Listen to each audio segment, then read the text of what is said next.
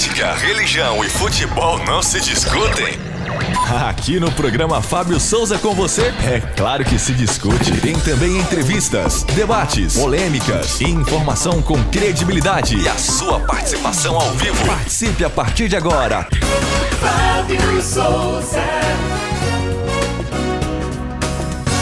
Muito bom dia, minha querida Goiânia, bom dia, meu querido estado de Goiás, bom dia, Brasília e Distrito Federal, bom dia a você que nos vê e ouve pela TV aberta, bom dia a você que nos acompanha pela parabólica ou pela, pela televisão através da TV a cabo, bom dia a você que nos vê pela internet, bom dia a você que nos ouve pelas ondas da rádio e boa noite para você que está nos vendo no Repeteco, no Reprise às 23 horas.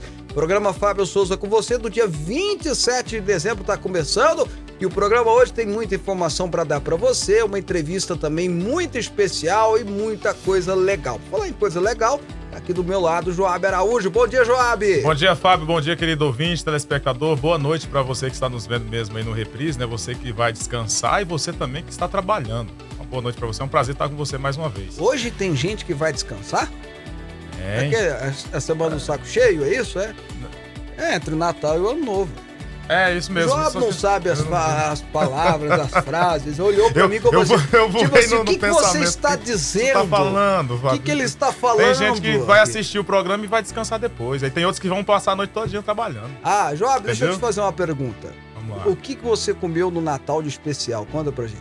Vou falar bem sério. Foi um pouquinho de fricassê de frango, um pouquinho de rocambole de carne, pouquinho, bastante fruta antes, né? E quando a gente foi comer depois nem tava com fome, mas comeu porque tava tudo lá, né? Um pouquinho só? Um Você, pouquinho de cada você coisa. aí disse que foi um pouquinho. Isso. Um pouquinho. Suco de uva, refrigerante. Só um pouquinho. coisas. Foi, um pouquinho de cada Ah, coisa. ok. Mas e juntando tudo, deu muita coisa. Devo acreditar em você, Joab? Pode acreditar. É Ok. diante do, do aniversariante. Muito bem, o programa está começando e a gente hoje, eu e o João, vamos conversar com o Dr. Francisco Cardoso, mais uma vez participando com a gente. Ele que é infectologista, é de renome, conhecido, ficou conhecido lá também, lá na CPI, foi um dos que foi, bom, convocado, mas aí os senadores não queriam conversar com ele não, foram tudo embora, deixaram ele lá falando sozinho. Bom, a gente vai falar sobre a variante Omicron, vacinação contra a Covid, né, em crianças, novos estudos e etc, etc, etc. Bom, ele vai estar conosco, esse infectologista, que não é igual a esses infectologistas teóricos, não, tá bom? Ele realmente foi colocar a mão na massa. E a gente vai trazer as informações todas também que está acontecendo no Brasil e no mundo para você. Tá achando que a semana do saco cheio é de boa? Nada, Nina, não. Tem coisa acontecendo sim. É claro que você precisa ficar sabendo. Mas antes da gente trazer essas informações, tem o versículo do dia que a gente começa sempre o nosso trabalho aqui. Uma vibe boa, né? Vamos lá. Agora, no programa Fábio Souza com você, é momento de fé e reflexão. Provérbios 14, verso 3 diz assim: A conversa do insensato traz vara para suas costas, mas os lábios dos sábios os protegem. A conversa do insensato, do doido, né, do, da pessoa que não raciocina, que faz as coisas por impulso, atrai sobre si o castigo, a vara nas costas. Vara no- nas costas, na Bíblia, tem a conotação de castigo. Mas os lábios do sábio os protegem.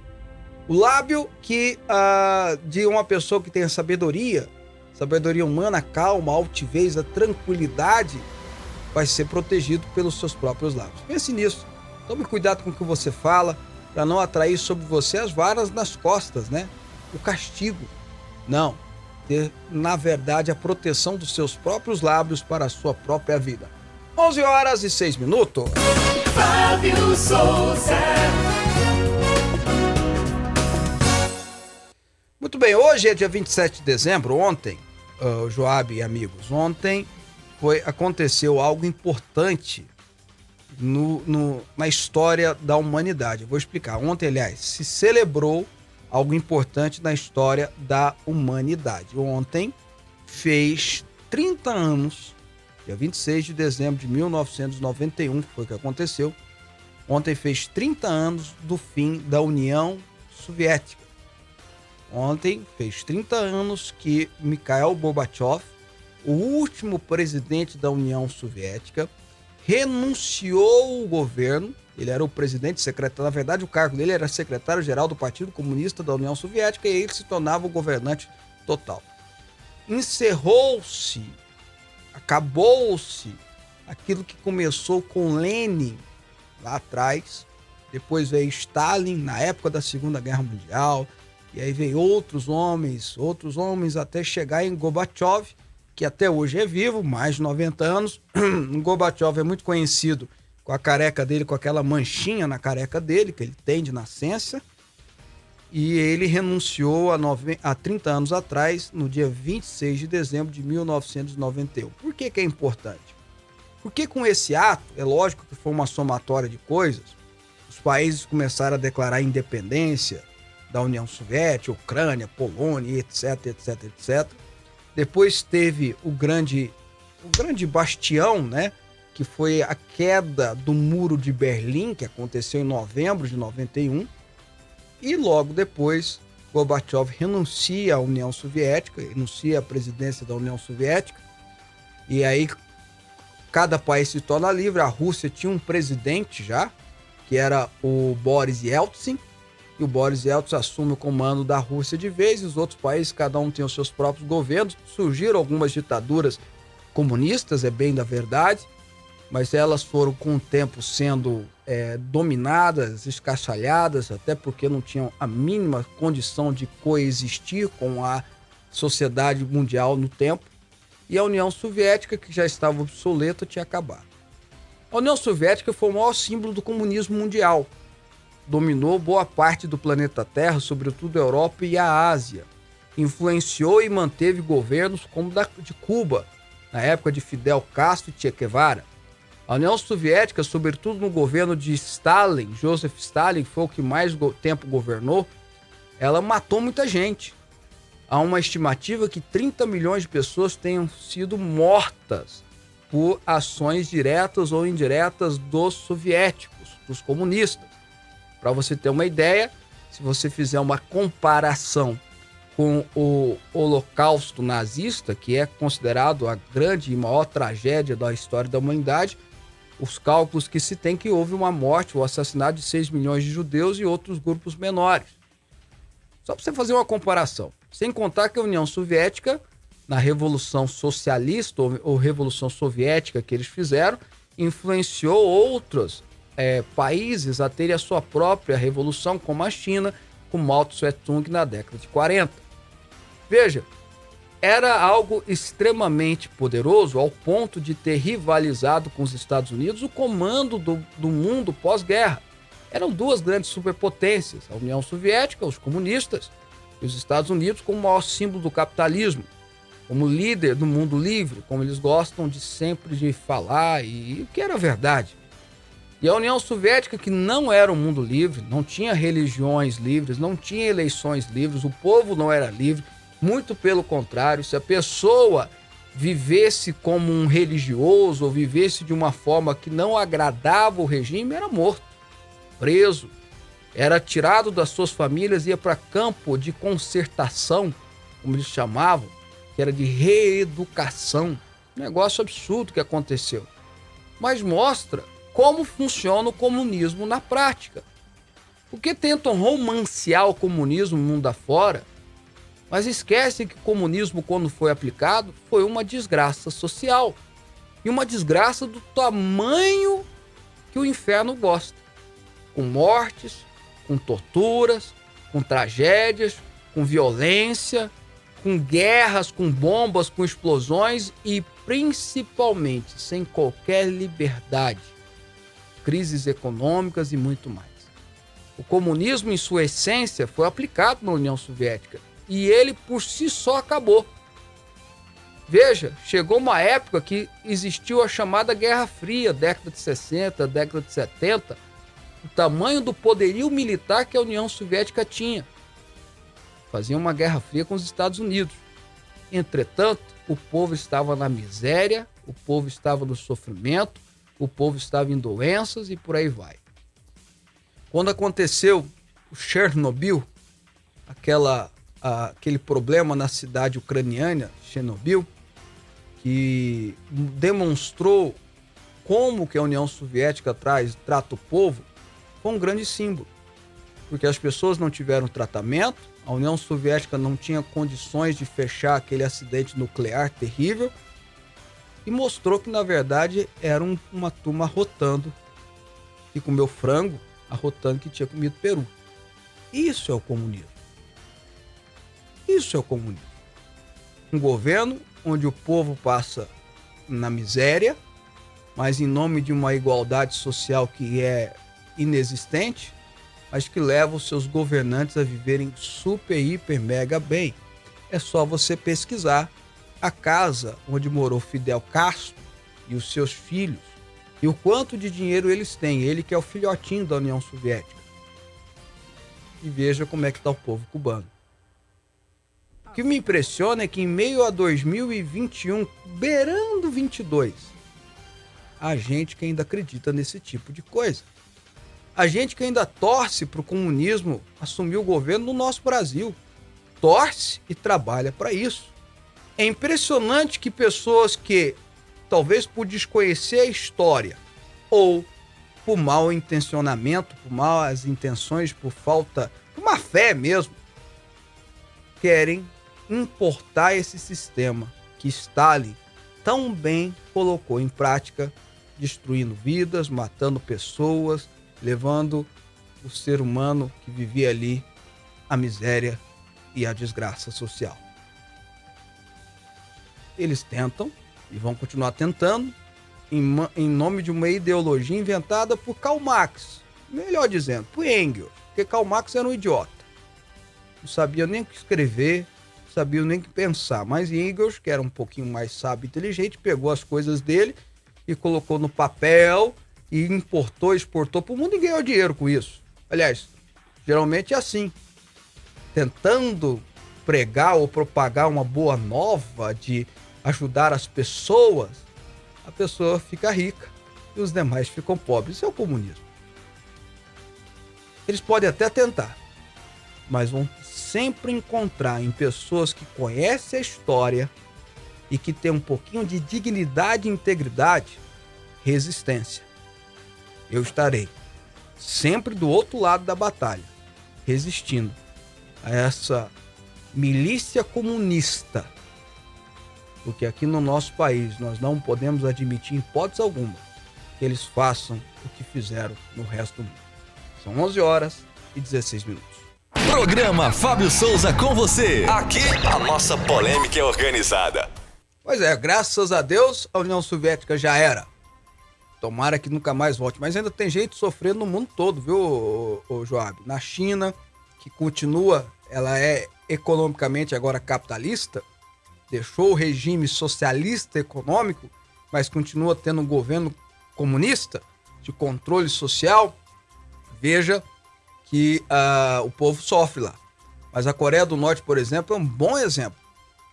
Cuba é outro grande exemplo, onde as pessoas passam fome, passam miséria, enquanto seus governantes, olha lá, o presidente da Coreia do Norte, aquele coreano doidão lá, tem até harém de mulheres, sustentada pelo povo. E o povo não tem nem o que comer, quanto mais ter mais de uma esposa. Vamos para as notícias, Joab? Olha, as chuvas que atingem a Bahia já afetaram 430.869 pessoas, informou o governo estadual, na noite deste domingo. De acordo com os dados totalizados pela Superintendência de Proteção e Defesa Civil da Bahia, o estado já tem 16 mil desabrigados devidos a- às enchentes, além de 19.580 desalojados, 18 mortos e 2 desaparecidos. A quantidade de feridos até o momento está em 286, mas o número não foi atualizado desde o último boletim por falta de informações. A situação no território baiano é tão desesperadora que na tarde deste domingo o governador Rui Costa, do PT, colocou mais 47 municípios em estado de emergência, subindo para 72 as cidades baianas nas quais os, feitos, os efeitos da tempestade resultaram na medida. Até o momento, 58 cidades baianas estão debaixo d'água, segundo o balanço parcial divulgado pela Defesa Civil. Por isso, o foco das autoridades está em salvar as pessoas ilhadas. É muito triste as cenas que chegam da Bahia, já tem 18 mortes confirmadas, é um número muito alto, os nossos irmãos baianos estão sofrendo. E claro que quem acaba sofrendo mais são as pessoas que têm menos é, qualidade de vida, têm menos condições financeiras, porque acabam morando em lugares em situação de risco, em lugares de risco, que não tem a mínima infraestrutura para impedir que desgraças como essa aconteçam. É lógico que tem a culpa da chuva, a gente não pode colocar a culpa totalmente dos governos, e, e também, nesse sentido, a gente tem que fazer uma reflexão. Os governos precisam fazer as infraestrutura- infraestruturas necessárias, mas há pessoas que não querem sair de lugares que estão já condenados. Né? Você vai morar no morro, geralmente é invasão, geralmente é, é, é um processo de favelação. E aí a- a- ali é um lugar onde se bate uma chuva, não tem o verdadeiro concreto por baixo, não tem aquela estrutura toda por baixo, vai haver deslizamento e pode haver mortes. Da mesma forma as enchentes e tudo mais. Então, a- o que precisa ser feito e organizado por parte do governo é dar as condições de infraestrutura e dar a orientação necessária, mas a própria população que vive em área de risco precisa entender que ela precisa sair. O problema é, vai sair, vai para onde? Aí entra o governo. O governo tem que dizer: olha, eu tenho uma casa aqui, eu tenho uma condição assim, eu tenho é, um lugar para que você possa vir morar, enfim, construir a sua vida, uma área. Às vezes não precisa nem ser uma casinha é, grande, porque o governo não tem condição de fazer isso, mas uma casa que tem uma área grande que dá para a pessoa crescer a sua casa. É um dos grandes erros habitacionais que tem é fazer os predinhos e tudo mais e esquece que as pessoas mais simples geralmente elas elas fazem os seus puxadinhos. Por quê? Porque filho casa e vai morando lá mesmo. A, a família cresce e vai ficando por lá mesmo. Por isso que tem as favelas, né? Vai crescendo para tudo quanto é lado, as lajes, vai subindo as lajes e tudo mais. Então é preciso dar uma casa com uma área grande para que a própria família possa se restabelecer com todas as circunstâncias que ela atrai, que ela traz. Se o governo tiver essa condição, ela precisa tirar essa família e a família precisa entender e contribuir e ajudar, sabendo que ela precisa mudar do lugar de risco, porque senão vai ter morte. né? Agora, o que me, me chama muita atenção no Brasil é que meio, ano ano passa, ano ano vem, dezembro e janeiro é as mesmas notícias. Enchentes, deslizamento, mortes. É, Rio de Janeiro mesmo, aquela baixada fluminense lá, é todo mês de janeiro tem. Vamos ver, eu aposto com vocês que vai ter notícias como essa no mês de janeiro, quando a gente voltar. Você vai ver. Por quê? Porque acaba não tendo as iniciativas necessárias, tanto parte do governo quanto parte da população, para livrar as pessoas dessas tragédias. E infelizmente vai continuar acontecendo enquanto as duas partes não entenderem o que eles precisam fazer. A partir desta segunda-feira, 27, os auditores da Receita Federal entram em greve em todo o país. Com isso, ficam paralisadas ou mais lentas as atividades de fiscalização tributária e aduaneira, isto é, de importação e exportação de mercadorias.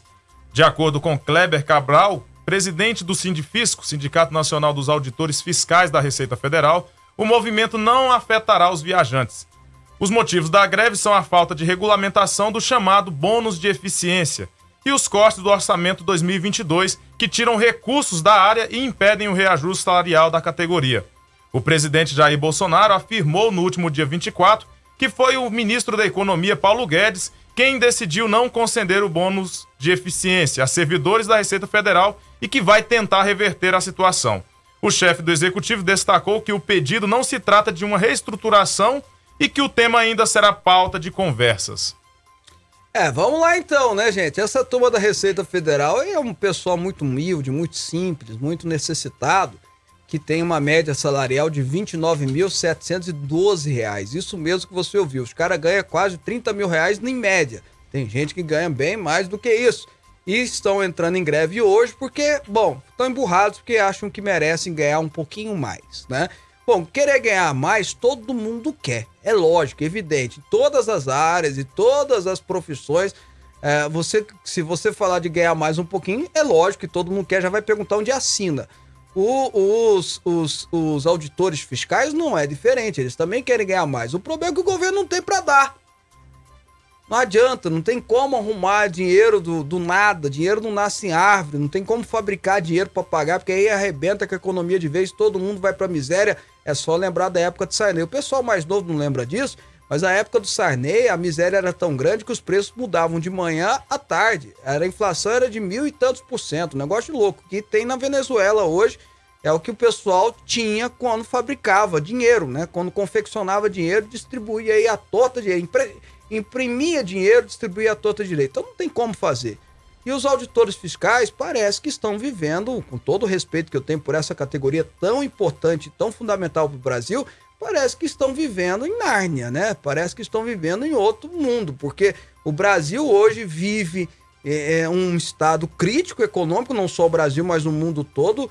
É, ante uma pandemia que há dois anos traz mais medo do que circunstâncias mesmo adversas, mas traz, e isso para a economia é um impacto muito grande. Inflação no mundo todo, até os Estados Unidos, que não via ou não vivia inflação alta, começou a viver, algo que pegou eles de surpresa. o dólar elevadíssimo aqui no Brasil, enfim, a situação econômica daquele jeito, e os caras que ganham uma média salarial de R$ 29.700, vamos arredondar, 30 mil reais por mês, estão querendo ganhar mais. É até uma piada a gente falar isso. Até constrangedor a gente falar isso. Mas é verdade. O que eles querem é ganhar mais. Eles podem inventar um bocado de desculpa aí, tá? Ah, houve corte do orçamento, não sei o que. Na verdade é que eles queriam um aumento. Faz três anos que eles não têm aumento, eles queriam ter um aumento agora. Mas os caras ganham 30 mil por mês, meu Deus do céu. E quem ganha, quem ganha 3 mil tá passando necessidade. E quem ganha 1.100 para sustentar dois, três, quatro, cinco filhos? Os caras ganham 30 mil. E geralmente são advogados, geralmente tem uma outra carreira, uma outra profissão e vai. Sem contar as participações de final de ano, sem contar os peduricalhos, sem contar os auxílios alimentações, auxílio disso, aquilo, outro, ah, vaso. Uma falta de, de respeito, de dignidade. Agora, não vou passar pano também, o governo tem responsabilidade nisso aí, porque o governo, e corretamente dizendo que não tem condições de dar aumento para nenhuma área, vai lá e dá aumento para a Polícia Federal eu tenho o maior respeito pelos delegados da Polícia Federal, pelos policiais federais, os agentes. Sem eles, poxa vida, o que seria do Brasil? Talvez seja a instituição mais respeitada pelos brasileiros, e tá certo, porque faz um trabalho extraordinário, mas se não tem dinheiro para dar aumento para ninguém, é para ninguém. Não pode dizer, não, para essa turminha aqui pode ter aumento, até porque os policiais federais também ganham é, razoavelmente bem, os delegados muito mais além. E agora tem até uma ideia de fazer o, o, o teto, né? Ser o teto do ministro do STF. Veja como é que as coisas estão andando. E aí as outras carreiras vão dizer assim: poxa vida, governo, você está falando para mim que não pode dar aumento porque é, não tem condição, vai dar para o policial federal. Mas a vergonha, gente, a maior vergonha está que aquele servidor público federal que ganha dois mil reais, três mil reais, vai ficar chupando dedo enquanto quem ganha 30 mil quer ganhar um pouquinho mais. E como ele tem poder de atrapalhar a circunstância brasileira, ele vai fazer. Poxa vida, às vezes eu olho para o Brasil e vejo a estrutura, as condições, sobretudo aquilo que veio depois da Constituição de 88, eu penso que fizeram de tudo para o Brasil dar errado. Um país que tinha tudo para dar certo, fizeram de tudo para o Brasil dar errado. Sobretudo com essa efetivação, essa super, hiper, mega, ultra proteção é do servidor público, enfim. E aí prejudica e prejudica muito. Vou repetir, antes que alguém fique bravo e fique mandando aquelas mensagens elogiosas, carinhosas a mim aqui no WhatsApp, vou deixar claro: os caras ganham quase 30 mil por mês em média. E quer ganhar mais. Nesse momento que a gente está vivendo. Poxa vida, não gosta do trabalho? Pede demissão, vai ser advogado, vai, né? Vai ganhar dinheiro, poxa vida. Mas pelo amor de Deus, né, gente? O arcebispo Desmond Tutu, vencedor do Nobel da Paz e símbolo da luta contra o apartheid na África do Sul, morreu neste domingo 26 aos 90 anos. De acordo com pessoas da família do arcebispo, ele morreu tranquilamente às 7 horas, horário local. Ele tinha problemas de saúde em decorrência de um câncer de próstata, diagnosticado no fim da década de 90. Mas o governo sul-africano não deu detalhes sobre a causa da morte. O atual presidente do país, Cyril Ramaphosa, publicou uma longa nota em homenagem a Tutu. Desmond Tutu era um patriota sem igual, um líder de princípios e pragmatismo que deu sentido à compreensão bíblica de que a fé sem obras está morta. Desmond Tutu venceu o Prêmio Nobel da Paz em 1984 por sua atuação pacífica contra o apartheid. Uma década depois, o arcebispo vivenciou o fim do regime separatista e presidiu a Comissão da Verdade e da Reconciliação, criada com o intuito de investigar os atos cometidos durante o apartheid. Como líder religioso, comandou passeatas não violentas contra a segregação e pedindo sanções contra o regime supremacista branco. Ao contrário de outros ativistas da época, sua postura o salvou da prisão e sua luta pacífica foi reconhecida como o Prêmio Nobel, com o Prêmio Nobel. Bom, ele deixa a esposa de 88 anos, filhos, netos, bisnetos. Ele era um arcebispo anglicano, né? não era católico, era um arcebispo anglicano. Desmond Tutu é um dos grandes nomes do cristianismo da história moderna. Foi o grande parceiro de Nelson Mandela, mas não se envolvia tanto no processo político como Mandela se envolveu. Madiba, como era chamado Mandela, como as pessoas sabem, ao sair da prisão se tornou presidente da África do Sul e um presidente da reconciliação e não da vingança, como muitos acreditavam. E quando ele se torna presidente, ele declara que Desmond Tutu, que já era é, prêmio Nobel da Paz pela luta contra o apartheid e, e, sobretudo, pelo seu ministério eclesiástico, né, ministério de igreja, é uma das figuras mais populares e conhecidas do mundo, ele se torna presidente dessa comissão da reconciliação, porque era a figura que poderia unir tanto negros e brancos ali na África do Sul é um cristão convicto, uma pessoa que representava de fato o cristianismo. Ele tinha o versículo de Tiago como ilustração da sua vida, né? A fé sem obras é morta. Eu tive a oportunidade de conhecer a casa dele em 2019, né? Quando eu estive, perdão, 2000, é, 2019, quando eu estive com minha esposa na África do Sul, conhecendo o bairro de Soweto, Conheci a ex-casa de Nelson Mandela e ela fica na mesma rua onde fica a casa de Desmond Tutu. Eu não conheci ele, mas conheci a casa dele. Aos 90 anos ele veio falecer, deixou sua esposa, que já é uma senhora de 88 anos, é, e toda a sua família no dia de Natal. Veja, aquele que viveu para servir o mestre que nasceu no Natal veio a falecer no Natal. Interessante, né? Descanse em paz, Desmond Tutu merece o reconhecimento da comunidade internacional como todo. Muitos falam de Nelson Mandela e valorizam ele, não estão errados, porque foi de fato um líder é, que abriu mão até da sua ideologia, da sua convicção para criar um país unido, mas esquecem que ser a figura de Desmond Tutu, do, bispo, do arcebispo Tutu, não seria da mesma forma. É isso aí. Tá? Eu não vou deixar de fazer esse reconhecimento, até porque, como conhecedor de história e historiador é, de formação acadêmica, a gente tem que fazer sempre essa menção. E como teólogo, que eu também sou, eu tenho que reconhecer quem foi Desmond Tutu para a cristandade, para a história do cristianismo mundial. Bom, ah, só registrando aqui o doutor, o seu Cleison Gomes, é, tá registrando aqui, né? Então, como é que tem dinheiro para aumentar o salário da Polícia Federal? É isso aí, Cleiton, é o que eu falei.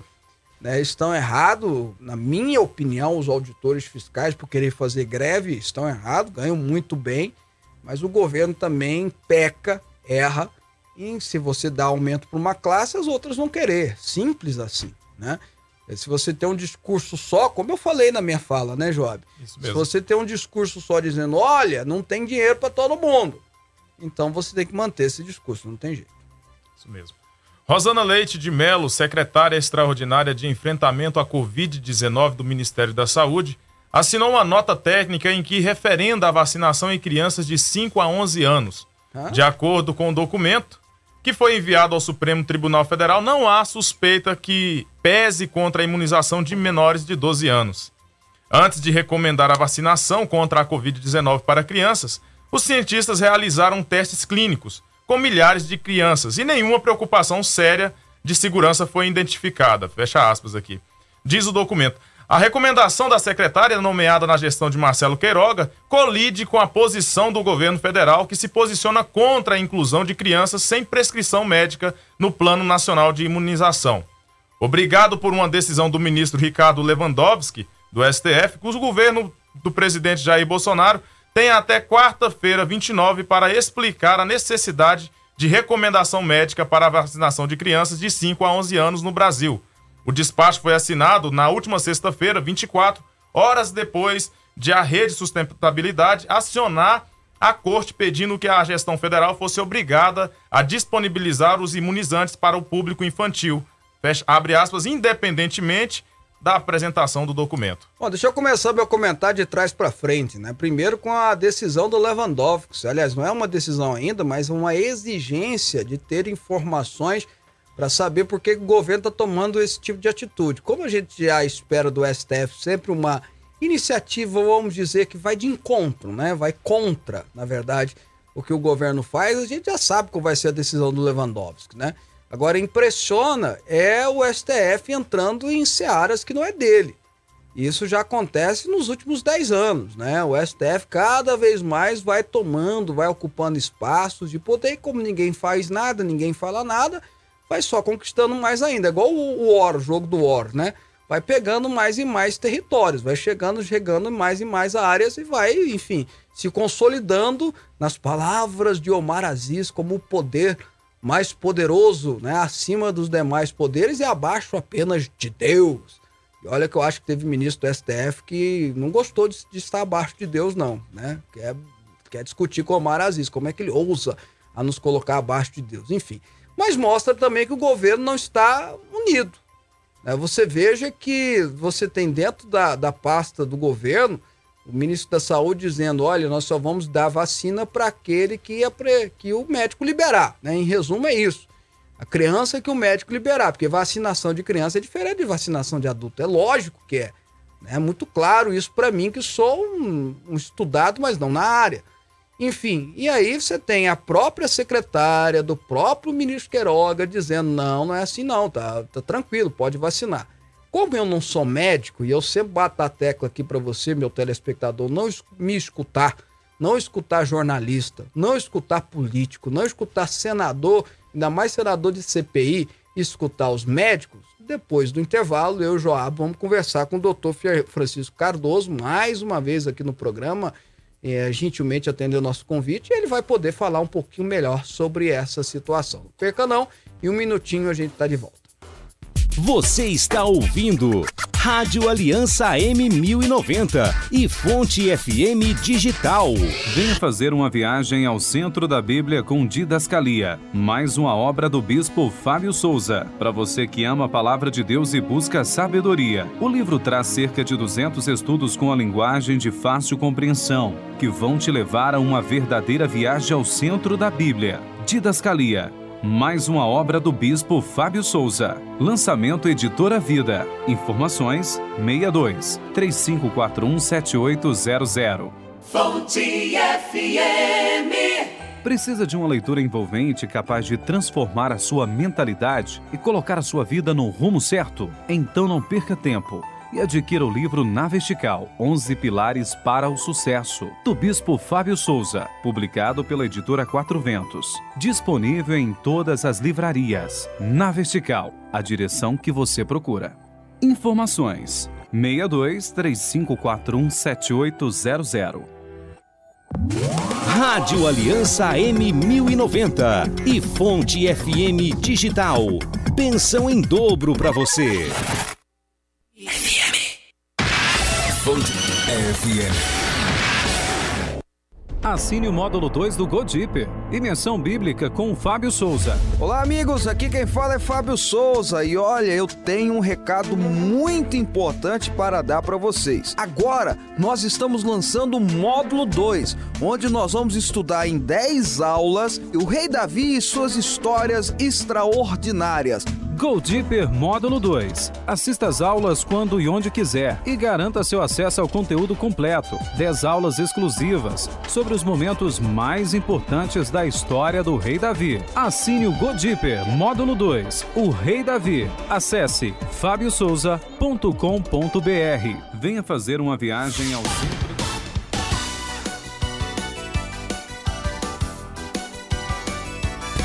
Fábio Souza.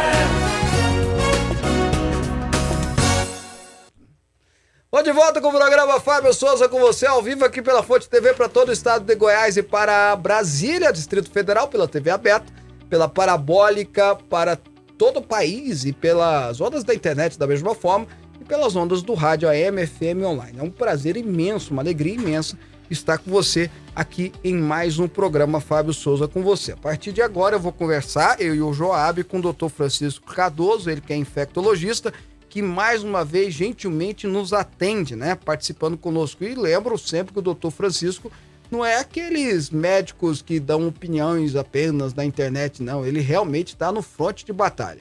Doutor Francisco, bom dia, é um prazer revê-lo, prazer tê-lo de novo no programa. Bom dia, Fábio, bom dia a todos, bom dia aos telespectadores, é um prazer estar aqui de novo. Bom, doutor Francisco, eu já começo com a, essa preocupação que pegou todo mundo aí, que é essa variante, a Omicron, né? Que já está rodando o mundo inteiro aí. A gente deve se preocupar? Como é que, que o senhor vê ela? A Omicron já está dominante nos Estados Unidos e ela está começando a ficar dominante aqui no Brasil. O movimento do nosso consultório, eu pego ele como um termômetro, né? Porque o Ministério da Saúde não está divulgando os dados ainda, mas o movimento voltou a crescer de maneira impressionante, de procura é, nas últimas semanas, né, na, na, na, de forma similar ao primeiro semestre do ano passado. Temos que ver se isso é só um pico de fim de ano ou será uma tendência. Mas o que chama atenção é que essa cepa Ômicron, diferentemente das outras, ela não tem levado os pacientes para os hospitais. Ela é uma cepa que tem evoluído com um quadro similar ao de uma gripe leve, é, pacientes têm relatado muita dor muscular, é, dor de cabeça, febre alta, coisa que as outras cepas não causavam, a febre acima de 38 graus. Era raro a Covid causar esse padrão de febre, normalmente a Covid causava um padrão de subfebre, né, entre 17 e 38, mas esses pacientes não estão evoluindo com piora do quadro inflamatório pulmonar. E a gente já tem alguns estudos é, que têm sido publicados mostrando que a Omicron ela tem um menor poder de infectividade pulmonar do que as outras cepas, é o que indica o fenômeno que está ocorrendo na África do Sul, né?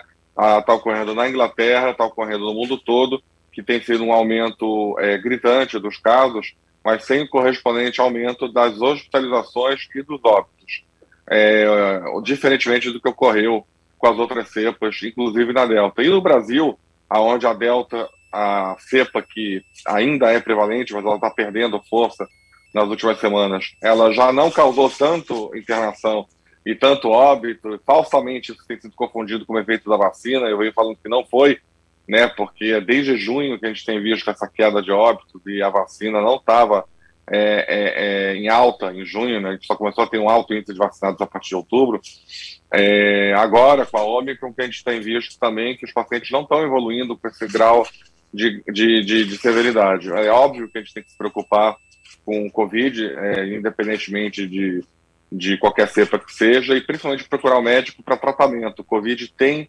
tratamento. Covid é uma doença tratável, ao contrário do que muitos falam que não tem tratamento. Tem sim. A gente não pode prometer cura, mas tentar um tratamento para a Covid, isso já é viável há muito tempo e tem centenas de estudos mostrando isso. O que a gente tem visto é que a Omicron, aparentemente, até agora, está se cursando de uma forma muito leve, o que nos leva a crer que possa ser, inclusive, o início do fim da, da pandemia nos moldes, como a gente tem visto nos últimos dois anos. A Omicron normalizando, vamos dizer assim, o quadro da Covid, deixando de ser aquela coisa aterrorizante como foi pintada nos últimos dois anos. Já o que a gente tem visto nas últimas duas semanas é, em São Paulo, por exemplo, quando, onde a gente tem visto mais casos. Bom, doutor Francisco, da última vez que o senhor esteve no programa, o senhor até tinha feito uma previsão que, segundo, eu vou falar nas minhas palavras, o senhor me corrija se eu estiver errado. É, segundo o que o senhor colocou na época, historicamente as pandemias, a história das pandemias geralmente tem um, um, um momento auge, né? Que, e depois começa a cair, começa a ter variantes diferentes e tudo mais. Eu lembro que a Delta foi aquele momento assustador, né? Que muita gente morreu, era aquela, aquela cepa que, que era, era, difícil de combater, era difícil de lutar, enfim, já era mais, mais difícil do que a primeira cepa que veio. Agora veio a Omicron mais, vamos dizer, mais enfraquecida, é mais controlável, né? Vamos colocar assim. É, é uma tendência isso? A, a gente vai ver essa, essa, esse pico caindo? A tendência normalmente dessas, dessas doenças novas que surgem, dessas cepas novas que surgem, é elas evoluírem com maior poder de efetividade e perder é, letalidade, ou seja, elas preservarem mais o hospedeiro e conseguirem, de certa maneira, com escape imune ou infectando até de novo algum hospedeiro previamente já atingindo, mas de maneira leve, conseguirem se espalhar mais e serem dominantes em relação a essas cepas antigas que eram mais agressivas, matavam mais o hospedeiro e perderam a, a, a, a luta natural evolutiva para cepas que conseguem se posicionar melhor no, no tabuleiro. Isso a gente viu ao longo do, dos séculos com todas as doenças. Elas vão abrandando as taxas de letalidade e vão se endemizando, ou seja, é aquilo que a gente está falando. A Covid ela vai virar uma doença endêmica, ou seja, ela vai fazer parte do portfólio de doenças virais respiratórias sa sazonais é, do mundo, não só do Brasil. E a gente tem que se acostumar com isso, porque nós vamos ter Covid agora para sempre. Assim como a gente tem influenza, a gente tem pneumonia, a gente tem tuberculose, e a gente tem tratamentos para essas doenças com graus variados de eficácia e efetividade, e ninguém tranca o planeta Terra por existir tais doenças. A gente tem que sair dessa paranoia histérica que se criou, que qualquer doença que surja agora, respiratória, tem que trancar as pessoas em casa. Isso é uma loucura é, é que está levando as pessoas ao desespero e está paralisando o planeta e está travando as economias e está gerando doenças muito mais graves, que é a doença gerada pela pobreza que está causando nas famílias que estão quebrando, literalmente, pelo fato de não estarem conseguindo se sustentar. A gente tem que ter em mente que vai ter Covid daqui para sempre. E as pessoas vão internar por Covid em taxas muito menores do que as que estão internando agora. Isso vai ser, vamos dizer assim, o último suspiro da, da, da, da Covid é, é, em taxas elevadas, né, pelo que está se desenhando, e a gente vai internar por Covid e ainda daqui para frente pessoas morrerão de Covid, como morrem de gripe, como morrem de pneumonia, em taxas muito menores do que morreram durante a, a grande pandemia, que é como vai ser conhecido daqui a alguns anos, esse período que, que a gente passou, mas não é porque ainda tem Covid, porque um morreu de Covid, você tem que trancar o planeta Terra inteiro. As pessoas têm que começar a aprender a conviver com a Covid e entender que ela faz parte agora do cenário biológico do, do planeta Terra. Bom, por que, que o senhor fala que a vacinação, que tá, hoje já estamos chegando a 70% dos brasileiros vacinados, por que, que o senhor fala que a vacinação não teve, não teve responsabilidade também nesse, nesse, nesse declínio de, de mortes, etc.? É, primeiro, por um fato é, é, é, que qualquer pessoa pode pegar uma tabela e olhar. O pico de mortes, a média móvel de mortes, foi em 18 de junho, com mais de 2 mil mortes por dia. De lá para cá, ele vem em queda contínua. Nesse dia, nós tínhamos 11% de pessoas totalmente vacinadas. 11% é insuficiente para promover qualquer tipo de ação efetiva de vacina em termos de bloqueio coletivo. Os epidemiologistas mais flexíveis falam de 50% a 70% de uma população vacinada para você poder ter esse efeito coletivo, né, que era chamado efeito de rebanho, mas que esse nome agora é, é, parece que não pode mais ser falado, né, o rebanho artificial, o rebanho vacinal. Né. Esse efeito coletivo de 70% a gente ainda nem alcançou, estamos começando a alcançar agora, é, no fim do ano. Em outubro, 25 e 26 de outubro, nós alcançamos 50% de vacinados, totalmente vacinados no Brasil. Nesse período, nós já tínhamos menos de 300 mortos por dia no Brasil, média móvel variável, em queda. E continuou em queda contínua. Então, há uma dissociação entre a curva de vacina, quando ela começa a pegar uma parte importante da população, e a queda dos óbitos. Ou seja, os óbitos começaram a cair a sua maior parte, maior, mais de 50%, 60%, antes de a gente ter a, a população mais que 50% vacinada. Ou seja, não dá para atribuir exclusivamente à vacina os efeitos da queda da mortalidade. O que a gente consegue juntar nesse nexo temporal é justamente a troca da cepa gama a cepa de Manaus, a cepa destruidora, a cepa assassina, a cepa que levou 400 mil brasileiros embora, principalmente porque não tiveram acesso a tratamento, e isso é uma coisa que a gente, como sociedade, vai ter que discutir no futuro, né? A responsabilização de quem defendeu não tratar essas pessoas, mas isso é um outro assunto, né? Pela cepa delta, que é uma cepa que já era mais leve e que ela veio com uma taxa de letalidade muito mais baixa no Brasil, em parte porque a gama deixou um amplo contingente de pacientes com imunidade natural, aquela que dizem que não existe no Brasil, aquela que tentam negar a existência no Brasil, mas que na Europa já é aceito como passaporte vacinal. O cartão verde europeu de Covid-19, aquele que permite trânsito livre na comunidade europeia, já aceita o paciente que teve imunidade adquirida pós é, convalescência, pós doença. Ele já é um dos critérios para emissão do passaporte europeu. Aqui no Brasil não se aceita por politicagem, porque a vacina virou uma briga política. Então, vacinar todo mundo representa uma afronta ao governo federal, porque virou time, time da vacina versus time da não vacina, o que é um absurdo total. A vacina deveria ser discutida estritamente em termos médicos e não no Supremo Tribunal Federal, onde não tem médico e não deveria ser uma decisão de juízes, e sim uma decisão de médicos. Doutor, é, é uma pergunta, eu, eu já vou passar para você, João, mas uma pergunta aqui que, que, me, que veio na minha cabeça agora. Eu, eu, eu tive catapora quando criança e tive é, é, rubéola quando criança também. Meus filhos foram vacinados. Eu nunca fui vacinado de catapora de rubéola. Né? Meus filhos foram, até porque acho que a vacina veio depois também, imagino eu, Sim. penso eu. E, então, e, e, a minha imunidade, eu, eu posso conviver com uma pessoa que tem a catapora, eu posso conviver com uma pessoa que tem a rubéola, porque eu já tive e não vai me, não, eu não vou pegar. Pelo menos foi assim que foi me ensinado. Se eu me corrija aí, por favor, se eu estiver enganado. E meus filhos também, porque foram vacinados. Eu não preciso vacinar.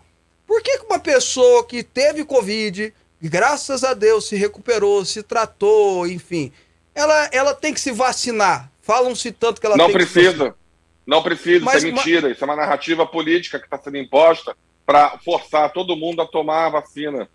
Temos já... centenas de estudos mostrando que a imunidade natural adquirida após infecção dispensa a necessidade de vacinação. Pelo contrário, e para não dizer que eu estou errado, saiu agora um grande estudo epidemiológico de Israel avaliando 5 milhões de, de israelenses, 5 milhões, lá todos foram vacinados à força.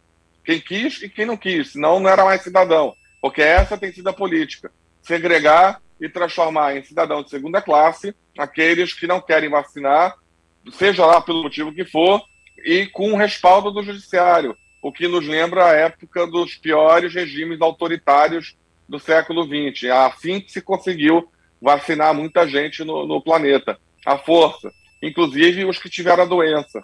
É, mas por que, que não precisa? Porque justamente por causa disso, porque o vacinar, o, o, o, paciente curado, ele adquire imunidade natural. E esse estudo de israelense mostrou comparando imunizado com vacina, imunizado natural, natural mais vacina, só vacina, disparado, o, a imunidade natural era campeã. E quem só tinha vacina estava é, é, é, prejudicado.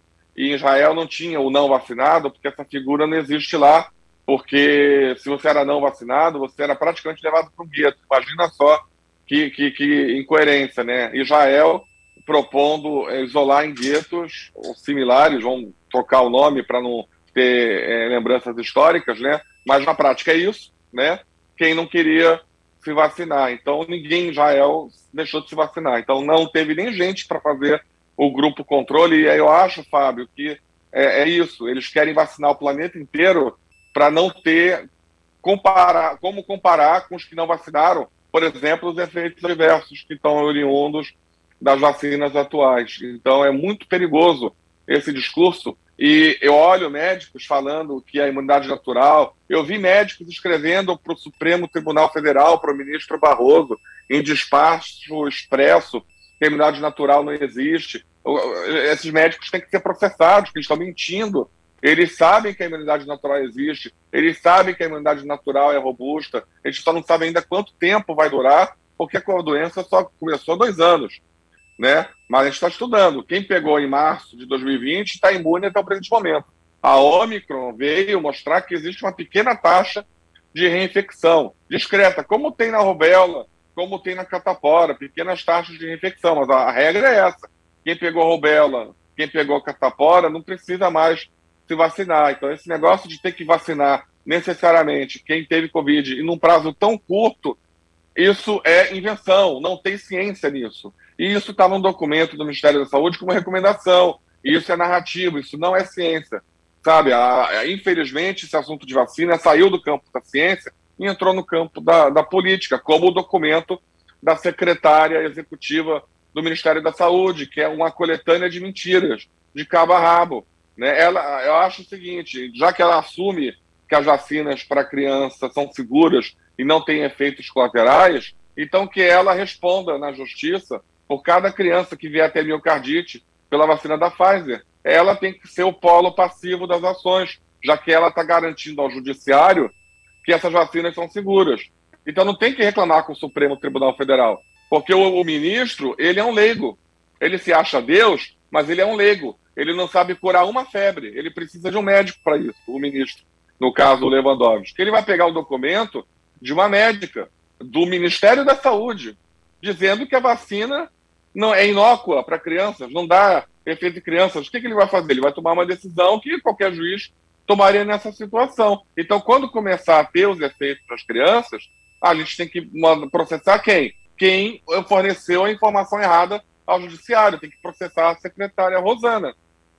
Agora, o ministro Queiroga tem que responder perante o presidente Bolsonaro e ao Brasil como que ele nomeia uma secretária que faz um documento desse. Bom, deixa, eu, deixa eu trazer o Joab, que o Joab tem uma pergunta a respeito disso. Fala, Joab. Falando de crianças, bom dia, doutor Francisco, é um prazer tê-lo no programa. A pergunta é por que, que muitos especialistas e o governo federal também não estão recomendando essa vacinação em crianças? Não recomenda por dois motivos. Primeiro, porque a Covid, até antes de começar a discussão de vacinação em criança, nunca foi um problema em criança.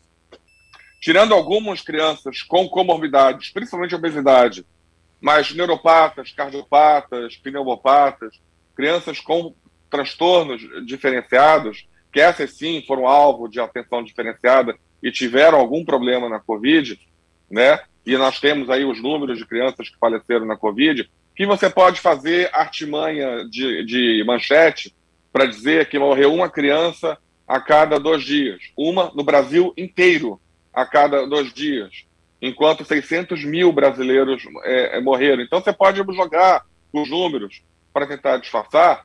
Os mesmos pediatras, até semanas atrás, estavam fazendo campanha pela reabertura das escolas, dizendo que a Covid não era um problema na criança, que as crianças eram transmissoras ineficazes de Covid-19 e que a Covid-19 não tinha sido um alto impacto nas crianças e que, por isso, o prejuízo da abertura, da, da fechamento das escolas era maior para as crianças que um eventual aumento de risco de transmissão de Covid nas crianças. Isso está gravado em centenas e milhares de vídeos na, na, na, na internet. Agora eles mudaram o discurso para forçar a vacinação, ou seja, a narrativa. Mas por que, que eu te falo isso? Porque os estudos mostram que o, eventual benefício da vacina Pfizer para a prevenção de uma morte em criança seria em torno de um milhão de doses. Você teria que dar um milhão de vacinas para salvar uma vida. Mas nessa um milhão de doses, você teria, em média, 180 mil cardites. E 34 iriam para UTI, onde provavelmente metade morreriam. Então você está matando mais gente, em tese. Isso é tudo são projeções, porque o estudo com milhares de pessoas citado pela secretária Rosana envolveu só 1.300 crianças nos Estados Unidos em julho, aonde circulava a cepa alfa e beta, que não existem mais no planeta. Agora nós estamos diante da cepa delta e omicron, cujos estudos mostram que a vacina da Pfizer é muito menos potente. Ou seja, nós estamos lidando com uma vacina que é muito menos potente para as cepas atuais e não tem estudo de segurança confiável feito por fonte independente para garantir que as crianças de 5 a 11 anos não vão ter efeitos colaterais significativos em número menor do que o benefício que a vacina irá propor. Por quê? Porque nessa faixa etária praticamente não morreram pessoas com Covid. As UTIs pediátricas foram fechadas nos hospitais durante esse período para dar espaço para UTIs de adultos, porque eram os adultos que estavam morrendo de Covid. Crianças morreram de Covid? Morreram. num número infinitamente menor que as de adultos. Não justifica você vacinar 20, 30 milhões de crianças forçadamente com uma vacina que está sob suspeita, porque não tem estudo ainda o suficiente e que já vem tendo centenas, centenas e milhares de relatos nesses sites oficiais que pedem notificação de evento adverso, né? Por causa de um benefício que seria de um para um milhão, ou seja, ela vai trazer um benefício discreto em relação à redução de risco numa faixa etária que praticamente não tem problema e pode trazer um, risco de malefício maior, ou seja, é um princípio da bioética, é, não maleficência e beneficência, que está sendo rasgado por causa de uma narrativa política. Tanto que os pediatras e a própria Sociedade Brasileira de Pediatria, que até dias atrás conseguiram manchetes falando que foi um crime o fechamento das escolas, agora estão tentando vender o discurso que a Covid é muito grave em crianças. Não, não é grave em crianças. Foi grave para algumas crianças. E eu aposto que se a gente fizer um escrutínio, uma auditoria no prontuário dessas 730 tantas crianças de aos 5 a 11 anos que faleceram, quase nenhuma delas recebeu tratamento a contento. Quase todas foram vítimas da política do fica em casa e vá para o hospital se tiver falta de ar. Essa sim, a verdadeira política assassina, responsável por boa parte das óbitos por Covid no Brasil. Ou seja, não defendem o tratamento e mentem ao dizer que a vacina vai impedir a morte. Não é verdade. A criança vacinada, a criança obesa, que tomou a vacina e tiver Covid tem que ser tratada, porque ela tem fator de risco. Doutor então está tudo errado nessa discussão. Doutor Francisco, eu tenho que encerrar no, o nosso programa, na verdade, não é nem só a entrevista. Eu quero agradecer o senhor por mais uma vez atender o nosso convite e estar tá participando com a gente aqui. Muito obrigado, doutor Francisco, foi um prazer revê-lo. Obrigado, desculpa a fala longa. Não, tranquilo, foi ótimo. Tá bom, nós conversamos com o doutor Francisco Cardoso e eu bato sempre na mesma tecla, viu, Joab? Ficou doente? Escuta o teu médico, vai atrás do médico, pelo amor de Deus. Não escuta jornalista, não escuta senador, não escuta juiz, escuta médico, porque que ele, ele que estudou, estudou no mínimo nove anos da vida dele para poder te atender. Joab, obrigado, até amanhã. Obrigado, Fábio, até amanhã, até amanhã para você, querido ouvinte, um abraço para você. Bom, eu vou ficando por aqui pedindo para você sempre ter juízo. Tchau. Você ouviu Fábio Souza com você. Até o nosso próximo programa. Entrevista, política, futebol. Fábio Souza. Você está ouvindo Rádio Aliança M1090 e Fonte FM Digital. Culto da Virada.